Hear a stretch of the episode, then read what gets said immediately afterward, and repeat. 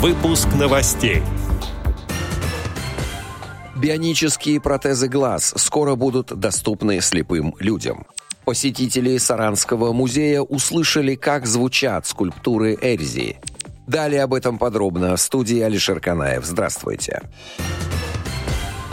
Необычную экскурсию незрячие и слабовидящие жители Саранска совершили по выставке произведений Степана Эрзи, которые приехали в Мордовию из Санкт-Петербурга. Об этом сообщает «Известия Мордовии». 27 работ гениального скульптора постоянно хранятся в коллекции Государственного русского музея и впервые демонстрируются в столице Мордовии. А чтобы слабовидящие и незрячие посетители Республиканского музея изобразительных искусств лучше ощутили необычайную красоту и масштабность созданных скульптором образов, экскурсоводы не только рассказали о судьбе и творчестве Степана Нефедова Эрзи. Тактильные объемные копии шедевров позволили гостям выставки через прикосновение увидеть портреты Бетховена, Льва Толстого, Моисея, а записи музыки Бетховена и Грига познакомиться с обликом известных композиторов.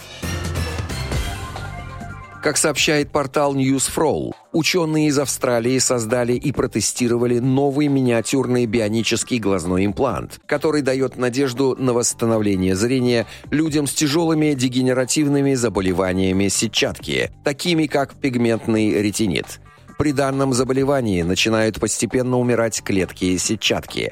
Врачи не могут остановить этот процесс. Есть выход – бионические протезы глаза. Стимулятор нейронов оставшихся клеток сетчатки устанавливается в глаз пациента, а коммуникационный модуль имплантируется за ухом.